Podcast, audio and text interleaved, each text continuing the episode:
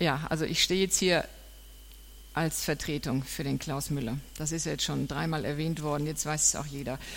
Ähm, Gott hat mir schon seit langem ein Thema aufs Herz gelegt. Was hat die Gemeinde mit Israel und den Juden zu tun? Tatsächlich bewegt mich das. Und heute ist jetzt vielleicht mal eine gute Gelegenheit, in das Thema einzusteigen.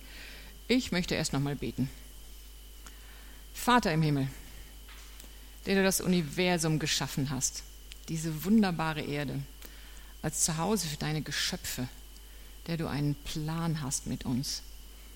Ich danke dir, dass du deinen Sohn gegeben hast. Ich danke dir, Herr Jesus, dass du für uns ans Kreuz gegangen bist und dass du den Tröster, den Heiligen Geist zurückgelassen hast. Danke, dass wir mit dir verbunden sein dürfen. Und Heiliger Geist, ich bitte dich, dass du jetzt einfach die Lenkung und Leitung übernimmst. Rede du jetzt durch mich, Herr. Ich danke dir für deine Gegenwart und für deine Leitung. Amen. Ich möchte direkt einsteigen mit einem Vers aus Römer 1, Vers 2. Ich lese den nach der Hoffnung für alle vor. Ihr müsst das ein bisschen anpassen. Dieser Brief stammt von Paulus, einem Diener Jesu Christi. Ich wurde von Gott zum Apostel berufen und beauftragt, seine gute Botschaft zu verkünden die er schon vor langer Zeit durch seine Propheten in der Heiligen Schrift angekündigt hat. Mir kommt es vor allen Dingen auf diesen Satz an, die er schon vor langer Zeit durch seine Propheten in der Heiligen Schrift angekündigt hat.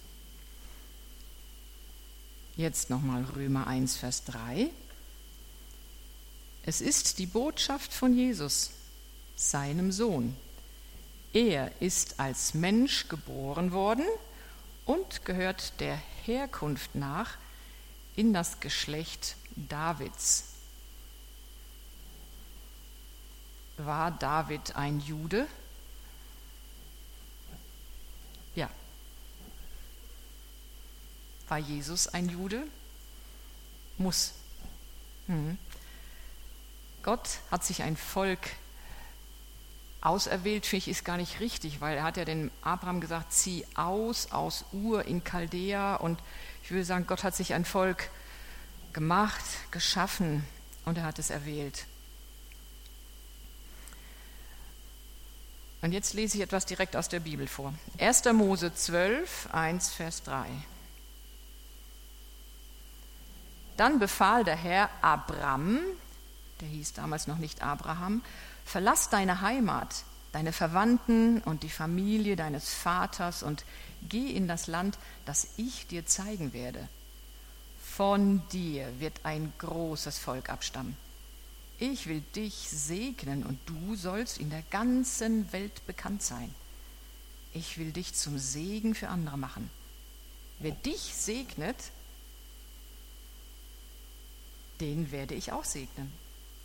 Wer dich verflucht, den werde ich auch verfluchen. Alle Völker der Erde werden durch dich gesegnet werden. Gott hat den Juden sein Wort anvertraut. Römer 3, Vers 2 kannst du dranwerfen oder auch nicht. Äh, da sagt der Paulus einfach, und was ist es für ein Vorteil, ein Jude zu sein? Naja, Gott hat den Juden sein Wort anvertraut.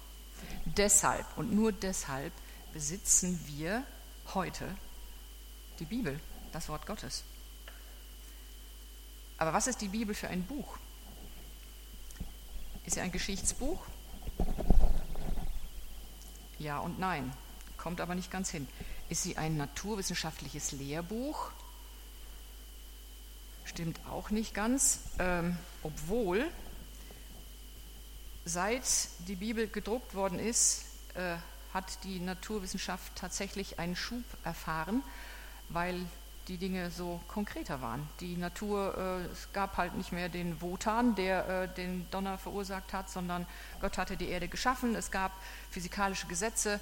Ähm, also dass jetzt das so gar nichts mit der Naturwissenschaft zu tun hat, kann man nicht sagen, aber bringt es nicht auf den Punkt. Die Antwort ist nein.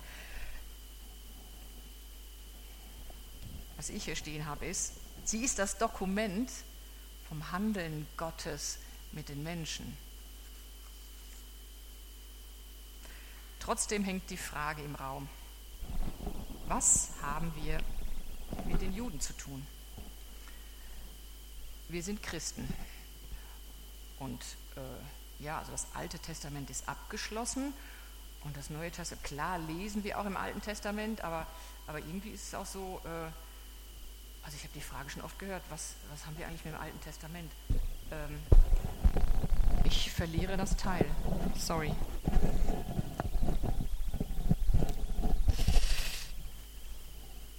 Ich habe das schon oft gehört dass junge Christen fragen, was haben wir eigentlich mit den Juden, was haben wir im Alten Testament zu tun, was äh, stimmt ja auch so, also das Alte Testament ist abgeschlossen, Jesus hat einen neuen Bund gemacht und dann, ja, und dann gibt es dann noch die Juden. Ich habe manchmal so den Eindruck, die stehen dann wie so ein Waggon im Raum, so abgekoppelt, die Juden. Was machen wir mit den Juden? Was haben wir mit den Juden zu tun? Hm. Woher kommt das, dass wir eine so gestörte Beziehung zu den Juden haben? Und das haben wir. Um da Licht ins Dunkel zu bringen, müssen wir uns mit etwas beschäftigen, das sich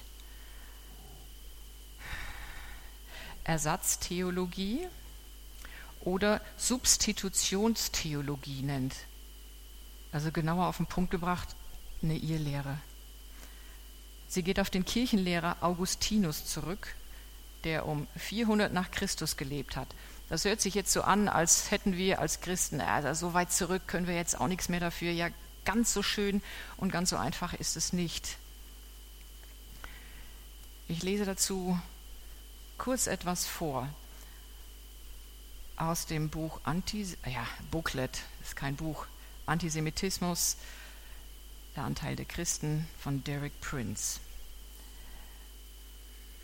Es gibt drei Doktrinen, die die Kirche seit jener Zeit akzeptierte und propagierte und die den Antisemitismus am nachhaltigsten und wirksamsten förderten. Da Doktrinen und Lehren sehr wichtig sind, möchte ich sie im Folgenden konkretisieren.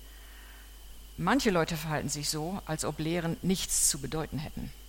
Das stimmt nicht. Denn was man die Menschen lehrt, wird sich letztendlich in ihrem Lebensstil niederschlagen. Wenn man sie das Falsche lehrt, werden sie das Falsche leben. So ist das leider. Und jetzt gibt es drei Doktrinen in Kürze. Doktrin 1, das ist also der Inhalt der, ähm, dieser Lehre. Nummer 1, Doktrin Nummer eins, die Kirche ist das wahre Israel. Dieser Lehre zufolge ist Israel nicht mehr Israel, sondern die Kirche ist das Israel. Doktrin Nummer zwei, die Juden sind das lebendige Zeugnis eines Fluchs. Doktrin Nummer drei, die Juden sind Gottesmörder. Die tödlichste der drei Doktrinen lautet, die Juden haben sich des Gottesmordes schuldig gemacht. Sie haben Gott getötet. Weil dies ein derart entsetzliches Verbrechen ist, kann man Leuten, die es begangen haben, alles antun, was man ihnen auch antut. Sie haben es verdient und noch Schlimmeres. Die Juden als Gottesmörder. Das war tatsächlich die theologische Begründung, Juden zu verunglimpfen, Juden zu verfolgen. Die Ersatztheologie ist die Wurzel für eine fast 2000-jährige Geschichte von Antisemitismus, Hass und Verfolgung des jüdischen Volkes, und zwar im Namen des Kreuzes. So unschön das klingt. Und ehrlich gesagt, das war mir nicht bewusst. Die Reformation hat diese Ersatztheologie übernommen. Judenfeindlichkeit war im 16. Jahrhundert Fakt war einfach Fakt. Und sogar Martin Luther schrieb 1545 das Pamphlet von den Juden und ihren Lügen. Ähm, ich habe gelesen, er hat wohl gehofft oder geglaubt, dass die Juden sich zum Christentum bekehren. Als das nicht eingetroffen ist, äh, wusste er irgendwie auch nicht weiter. Also an der Stelle hat er Erkenntnis Stückwerk, kein Licht gehabt. Jahre später, ich gebe hier ein kurzes gesellschaftliches Stimmungsbild. Berlin 1879. Mit seinem Gemälde Der zwölfjährige Jesus im Tempel löst der Maler Max Liebermann Entsetzen aus. Die christliche, von antisemitischen Ressentiments geprägte Öffentlichkeit empfindet es als skandalös, dass der jüdische Künstler sich hier eine Darstellung von Jesus erlaubt hat, wo er ganz naturalistisch als jüdischer Knabe mit nackten Füßen dargestellt wird. Der antisemitische, protestantische Hofprediger Adolf von Stöcker spricht von einer Verhöhnung und Verspottung des Christentums. Liebermann übermalt schließlich sein Bild, bevor er es 1884 in Paris auf einer Ausstellung präsentiert. Also man sieht, das gesellschaftliche Klima war infiltriert, es war beeinflusst davon. Es wurde also zu einer theologischen Begründung, Gottesmörder, die Juden zu verachten, zu verfolgen, zu entrechten. Sie waren keine schützenswerten Menschen mehr. Es hatte sozusagen einen theologischen Hintergrund, dass Israel als Nation, als Volk keine Zukunft mehr hat, seine Existenzberechtigung quasi verwirkt hatte. So nach dem Motto, selber schuld, Gottesmörder. So ist es auch nachvollziehbar, das war mir auch nicht so bewusst, so ist es auch nachvollziehbar, dass das Symbol des Kreuzes für die Juden ein Symbol ihrer Verfolgung wurde. Wenn ein Jude sich für Jesus entscheidet, wird er auch kein Christ. Er wird ein messianischer Jude. Und das darf auch so sein. Ich frage mich tatsächlich tief erschüttert, wie ist so etwas möglich? Warum stehen nicht alle Christen geschlossen hinter den Juden? Gut, also vielleicht wird man auch naiv, wenn man 40 Jahre lang in der Bibel liest. Egal, nein, ich glaube es nicht. Äh,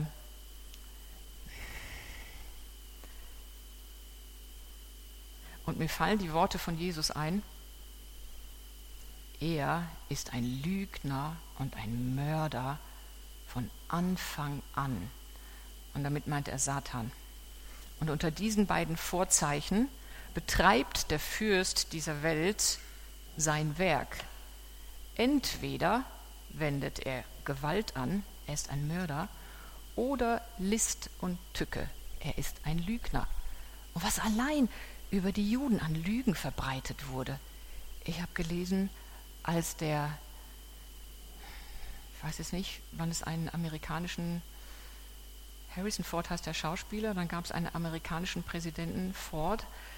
Ähm, zu seiner Zeit haben sich ein paar Leute hingesetzt und haben ein Pamphlet verfasst, dass angeblich 24 Juden einen Geheimbund geschlossen haben und die Weltherrschaft anstreben.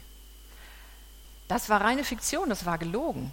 Aber es wurde übersetzt in so viele Sprachen, es ist in so viele Länder ausgesendet, publik, in so vielen Ländern publik geworden, dass schließlich Juden hingegangen sind und den, den Präsident Ford gezwungen haben, diesen Text zu widerrufen. Das hat er auch getan, weil es Lüge war. Aber hey, die Botschaft war schon raus. Das ist wie wenn du einem Sportlehrer äh, nachsagst, er hat jemand unzüchtig berührt, wenn er sich als äh, unschuldig herausstellt, seine Weste ist beschmutzt. So ist das halt. Wo finden wir denn zuverlässige Orientierung? Es gibt so viele gelehrte Bücher. Ich meine, Augustinus war ein Kirchenlehrer. Und es kommt mir so vor, als würde der Heilige Geist mir zurufen, sein Wort, sein Wort, Die Bibel, Gottes Wort. Was sagt also Gottes Wort über die Juden, ihre Erwählung, ihr Existenzrecht? Und was sagt sein Wort über Gottes Zusagen? Also, ich beginne mit Römer 11, Vers 29. Die Gaben, die Gott gibt und die Berufung, die Gott ausspricht, gelten für immer. Römer 11, Vers 1. Ich frage nun, hat Gott sein Volk, die Juden etwa, verstoßen? Natürlich nicht. Das sagte Paulus von sich. Vergesst nicht, dass ich selbst ein Jude bin, ein Nachkomme Abrahams vom Stamm Benjamin. Römer 11, Vers 28. Viele Juden sind zwar jetzt Feinde der guten Botschaft, doch das geschah für euch. Aber aufgrund der Zusagen von Abraham, Isaac und Jakob sind sie nach wie vor Gottes erwähltes Volk. Abraham, Isaac und Jakob sind übrigens die Wurzel des Ölbaums, den wir so als Symbol in der Bibel kennen. So viel zu der Irrlehre der Ersatztheologie aus biblischer Sicht. Gut, aber äh, sie hat halt trotzdem bewirkt, dass wir in einer Kultur des Rufmordes leben. Zurück zu der Frage, was hat die Gemeinde mit Jesus und den Juden zu tun? Das Heil kommt von den Juden. Das hätte man im Dritten Reich nicht auf der Straße sagen dürfen. Steht in Johannes 4, Vers 22. Und Jesus spricht diesen Kernsatz aus im Gespräch mit der samaritischen Frau am Brunnen, wo sie sagt, ja, unsere beten da an und dann sagt er, das Heil kommt von den Juden. Es war Gottes Plan, den Juden sein Wort anzuvertrauen. Und Achtung, wer ist das lebendige Wort? Ja, also auch unser Erlöser ist aus ihnen hervorgegangen. Und nicht nur unser Erlöser, auch der Erlöser der Juden und aller anderen Völker weltweit. Deshalb setzt Satan alles dran, die Juden zu vernichten und auszurotten,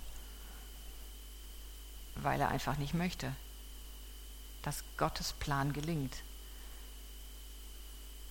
Und es ist ja schon auch, ähm, es ist schon wirklich, das gibt es nur beim jüdischen Volk, dass ein Volk so lange verstreut war, zerstreut war, nein, verstreut war und dass sie trotzdem nicht untergegangen sind. Es ist dem Teufel nicht gelungen.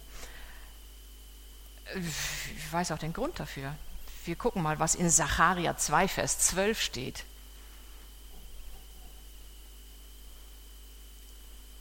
Deswegen ist die Bibel das Buch von Gottes Handeln mit den Menschen. Da sagt Gott nämlich, wer euch antastet, der tastet meinen Augapfel an. Das ist nicht gut. Da reagiert Gott. Judenpogrome sind übrigens keine Erfindung der Nazizeit, auch nicht des, Mittels, auch nicht des Mittelalters. Sie ziehen sich vielmehr quer durch die Geschichte. Schon 478 vor Christus oder sagen wir mal im 4. Jahrhundert vor Christus im persischen Reich versucht Satan das Volk Gottes auszurotten. Böse Geschichte. Ich lese aus Esther 3, Vers 13, aber nur einen entscheidenden Satz. Das gibt meine Zeit nicht her, die ganze Geschichte zu erzählen. Dann wurden die Schriftstücke, die Schriftstücke von Boten in alle Provinzen des Reiches gebracht. Alle Juden, junge und alte, auch Frauen und Kinder, sollten an einem einzigen Tag nämlich am 13. 13. Tag des 12. Monats, dem Monat Adar, vernichtet, umgebracht und ausgerottet und ihr Besitz geplündert werden. In allen Provinzen, und davon gab es, glaube ich, 127, 127 Provinzen, das war ein Riesenreich unter diesem Perserkönig. In allen Provinzen sollte eine Abschrift dieses Erlasses als königliche Anordnung veröffentlicht und allen Völkern bekannt gemacht werden, damit sie an dem festgesetzten Tag bereit seien, auf Befehl des Königs, Punkt, auf Befehl des Königs zogen die schnellsten Kuriere hinaus und auch in der Burg Susa wurde das Dekret verkündet. Dann setzte sich der König und Haman nieder, um ein Gelage abzuhalten. In der Stadt Susa aber herrschte Bestürzung und Haman hat sich die Hände gerieben und hat gedacht, wow, Mordechai, der Einzige, der in dieser Burg sich nicht vor mir niederwirft, dieses eklige Volk der Juden, alles gut eingestielt, das, äh, das läuft. Aber er hat nicht mit Gott gerechnet. Und ich lese jetzt noch eine Stelle aus Esther 9, Vers 24 vor. Gott hat das Ganze nämlich gewendet. Und es ist interessant, äh, wenn ein persischer König etwas erlassen hat, konnte er es nicht widerrufen. Ähnlich wie bei der Sache mit Daniel in der Löwengrube. Er hätte es so gerne widerrufen, weil er, als, als der König gemerkt hat, er wurde reingelegt, er hätte es so gerne widerrufen. Er konnte es nicht. Deshalb hat er gesagt, Daniel, dein Gott möge dich beschützen. Und äh, hier ist es so, dass der, dass der König, als er dann merkt, was hier los ist, ähm, und sich eines anderen besinnt, gibt er zu bedenken, bedenkt aber, dass ein Dekret, das im Namen des Königs geschrieben und mit dem Ring des Königs besiegelt wurde, nicht widerrufen werden konnte. Das heißt, es konnte jetzt nicht in die, in die Provinzen geschickt werden, äh, die Juden werden nicht äh, Manöver zurück. Nein, die Botschaft war raus. Aber Gott hat noch eine hinterhergeschickt. Haman, der Sohn von Hamedata, der Agatiter, der Feind der Juden, hatte nämlich geplant, die Juden auszurotten. Der Tag und der Monat, um sie aufzureiben und auszurotten, wurde durch das Los bestimmt. Die Lose hießen Purim. Ähm, es wurde dann eine Schrift verfasst, dass die Juden sich verteidigen dürfen, dass sie sich sammeln dürfen und dass sie ähm, ja, dass sie sich verteidigen dürfen und dass sie ihre Angreifer ja, ihrerseits ausrotten dürfen und plündern dürfen. Das Ganze ist komplett umgeschlagen. Und interessant hier, äh, die Juden feiern das Purim-Fest. Das Purim, Purim heißt das Los. Und das ist so, ja, also für mich ist das Römer 8, Vers 28. Denen, die Gott lieben, muss alles zum Guten mitwirken. Das ist mein persönliches Purimfest. Das ist das Purim der Juden. Da feiern sie, dass Satan geplant hat, ihr Volk auszurotten und dass Gott es abgewendet hat. Genau. Seit diesem Tag feiern die Juden das Purimfest. Jetzt machen wir mal einen kleinen Ausflug zwei Häuser weiter, zu Mühlenkamp. Mühlenkamp ist ein Werkzeuggeschäft. Ich liebe es. Immer wenn ich ein kleines handwerklich-technisches Problem habe, gehe ich zu Mühlenkamp und sage, habt ihr die Schraube da? Wie könnte man das und das lösen? Das ist halt so ein kleiner Laden. Du musst nicht immer 15 Schrauben oder im 20er-Pack. Das, das, ist einfach toll. Ich kam da rein. Und normalerweise kommt da immer sofort jemand an den Tresen. Und ich habe schon gemerkt, mm, ich hörte da einen Mann telefonieren und er sagte, ich komme gleich. Der war richtig im Stress. Ja, dann kam der raus, schon so einen roten Kopf und sagt, ich, ich kriege hier noch einen Herzinfarkt. Der ist gegangen, der ist krank, zwei Mitarbeiter fehlten, er war jetzt ganz allein und er sagt, der Chef, der ist der Chef, der Schlimmste. Der, der, der stresst meinen, der stresst an mir noch zusätzlich.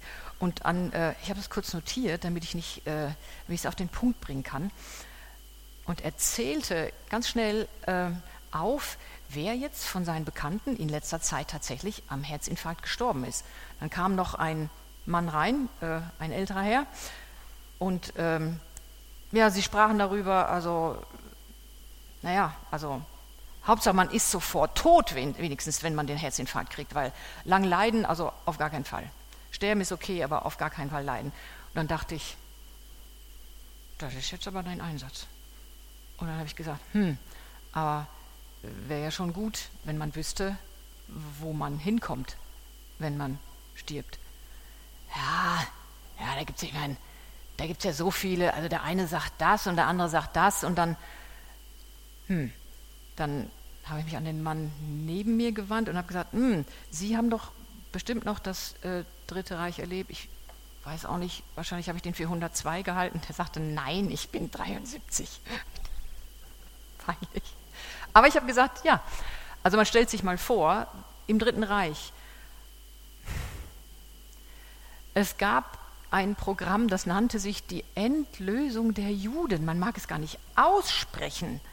Wenn da einer gesagt hätte, 49 wird die Staatsgründung Israels sein, hey, das hätte der, dafür wärst du ins KZ gegangen, es hätte keiner für möglich gehalten. Wo ich gesagt habe, ja, also an den Juden kann man doch sehen, dass das, was in der Bibel steht, wahr ist. Weil an den Juden wird Prophetie wahr, was im Alten Testament steht, hat sich äh, erfüllt. Ähm, also an den Juden kann man sehen, wie zuverlässig das Wort Gottes ist. Der Mann sagte, äh, woher wissen Sie das eigentlich alles? Ich habe gesagt, ja, ich lese tatsächlich total gern in der Bibel. Und ich höre mir zum Beispiel so Nachrichten über das moderne äh, Israel an, Fokus Jerusalem. Kennen Sie äh, Bibel TV oder so? Als der Mann gegangen war, sagt der Verkäufer, also das war der Leiter vom, vom katholischen Gesangsverein. Okay. Aber was will ich damit sagen? Ich denke einfach, Augen auf bei der täglichen Lektüre. Wir sind so gefordert in, in dieser Zeit, wo diese LGBT-Sachen auch noch kommen. Wie soll man denn ähm, Wahrheit und Fake auseinanderhalten? Woher beziehen wir unsere Informationen?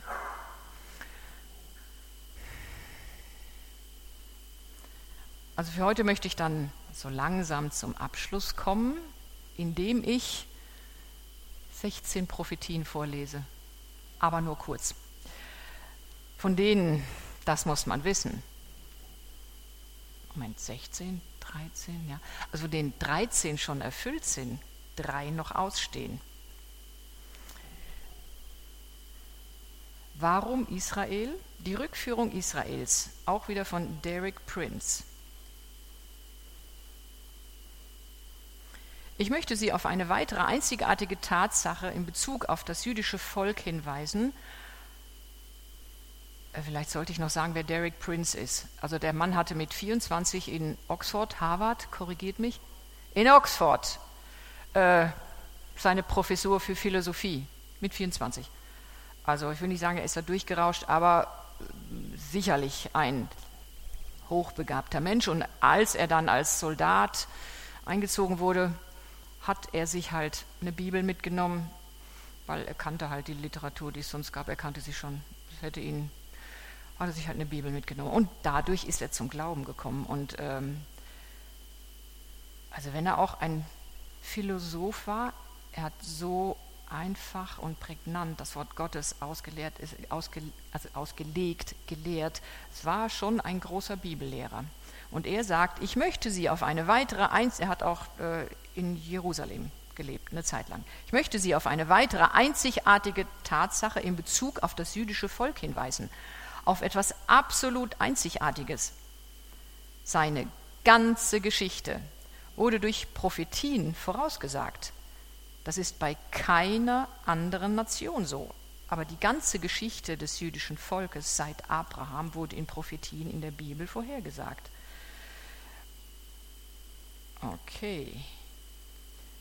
Erstens, die Vorhersage der Sklaverei in Ägypten hat stattgefunden. Zweitens, ihre Befreiung aus Ägypten. Ich verkürze den Text. Drittens, Auch die Besitznahme des Landes Kanaan war Abraham prophezeit worden. Nun gehen wir weiter zu fünften Mose und anderen Büchern. Also er sagt vorher noch, er kann das alles mit Bibelstellen belegen, es springt aber den Rahmen. Viertens, es wurde klar vorhergesagt, dass sie sich im verheißenen Land dem Götzendienst zuwenden würden, und so traf es auch ein. Fünftens, Gott würde ein Zentrum der Anbetung in Jerusalem errichten. Sechstens, das nördliche Königreich Israel würde in die Gefangenschaft nach Assyrien weggeführt werden. Siebtens, das südliche Königreich Juda würde in die Gefangenschaft nach Babylon weggeführt werden. Achtens, die Zerstörung des ersten von Salomo errichteten Tempels wurde im Detail vorausgesagt. Neuntens, die Rückkehr eines kleinen Überrests aus Babylon war vorhergesagt worden. Zehntens, die Zerstörung des zweiten Tempels, der noch zu Zeiten Jesu stand. Er selbst sagte dies im Detail vorher. Und wenn man heute eine Stadtführung in Jerusalem mitmacht, führen einem die jüdischen Führer durch den Tempelbezirk, zeigen einem einzelne Steine und sagen, sehen Sie, es war vorausgesagt worden, dass jeder Stein umgestürzt werden würde und dass kein Stein auf dem anderen bleiben würde. Die jüdischen Fremdenführer glauben viel mehr von der Bibel als einige christliche Prediger, sagt er. Elftens, es wurde vorhergesagt im 3. Mose 26 und an vielen anderen Stellen, dass die Juden aufgrund ihres Ungehorsams unter die Nationen, die Nichtjuden, zerstreut werden würden. Zwölftens, sie würden von den Nichtjuden verfolgt und unterdrückt werden. Das hat sich ganz sicher bewahrheitet, ist allerdings keine Entschuldigung. Dreitens, äh, dreitens, dreizehntens, Sie würden von allen Nationen gehasst werden. Dies erfüllt sich vor unseren Augen und es ist wichtig, dies zu begreifen. Also, 13 Vorhersagen wurden bereits erfüllt. Es bleiben, wie ich es sehe, noch drei übrig, die noch erfüllt werden müssen. 14. Und das hat mich tief betroffen gemacht, weil ich eine Deutsche bin. Die Sammlung aller Nationen zum Krieg gegen Jerusalem. Das heißt, wir können aktuell aus dem Wort Gottes schon entnehmen, dass auch Deutschland dabei sein wird, wenn die Nationen gegen Israel marschieren. 15. Die übernatürliche Offenbarung des Messias vor seinem Volk. 16. Das Kommen des Messias in Herrlichkeit und Macht, um sein Königreich auf Erden aufzurichten.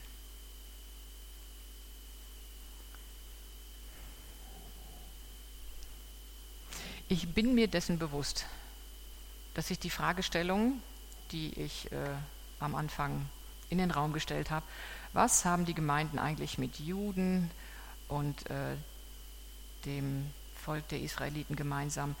Also ich bin mir völlig äh, bewusst, dass ich das nur unzureichend beantwortet habe, weil es halt auch sehr komplex ist. Deshalb würde ich es gerne gelegentlich nochmal fortsetzen. Vielleicht auch noch mal anhand dieses Ölbaums. Ihr kennt das Bild mit dem Ölbaum. Punkt. Punkt. Ich fasse zusammen. Die Antwort auf die Frage, was hat die Gemeinde mit Israel und den Juden zu tun, ist, das Heil kommt von den Juden. Das ist wirklich auch so ein Satz, stellt euch mal auf den Markt und sagt, das Heil kommt von den Juden. Ich weiß nicht, wer sich trauen würde. Und das zeigt einfach, dass unsere Kultur ganz schön judenfeindlich ähm, getränkt ist. Die christliche Kultur geht aus der jüdischen hervor, nicht umgekehrt. Das muss man sich auch mal vor Augen halten. Und aus dem Volk der Juden kommt der Erlöser, der ganzen Welt. Frage. Was können wir mit in den Alltag nehmen? 1. Mose 12 habe ich vorhin vorgelesen. kurzes Zitat daraus, wer Israel segnet, den werde ich auch segnen. Achtet doch mal beim Einkaufen im Supermarkt oder im Bioladen, beim Bauern wird es nicht funktionieren, ob ihr Ware aus Israel seht und kauft sie, auch wenn sie ein bisschen teurer ist. Wir unterstützen Israel damit.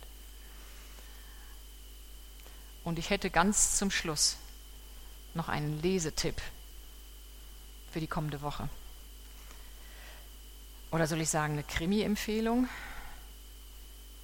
Ist aber nichts für schwache Nerven. Das ist das Buch Esra. Hat nicht mehr als zehn Kapitel. Ich habe es in einem Stück weggelesen.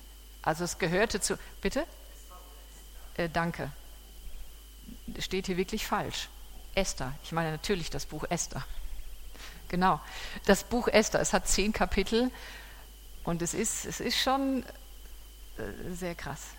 Mhm. Weil es zeigt Gottes Handeln an den Menschen. Amen. Ich möchte gerne noch beten. Herr Jesus, ich danke dir, dass du Fleisch geworden bist und dass du dir nicht zu schade warst, zu uns zu kommen auf die Erde und dich so verachten zu lassen. Du hast das alles auf dich genommen. Und noch schlimmer, du hast die Trennung vom Vater am Kreuz erduldet.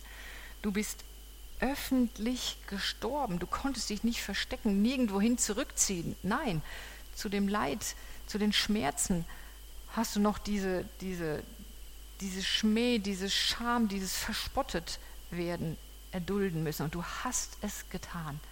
Ich danke dir dafür, dass du uns genau da gezeigt hast, was Liebe ist, Herr. Und wahrscheinlich fühlt sich Liebe nicht immer nur gut an. Ich danke dir dafür und ich danke dir, dass wir dir nachfolgen dürfen und dass wir dein Wort haben und dass wir die Juden segnen dürfen. Ich danke dir für deine Liebe und dass du dieses, dieses Thema einfach noch in unseren Herzen weiter wirken lässt. Amen.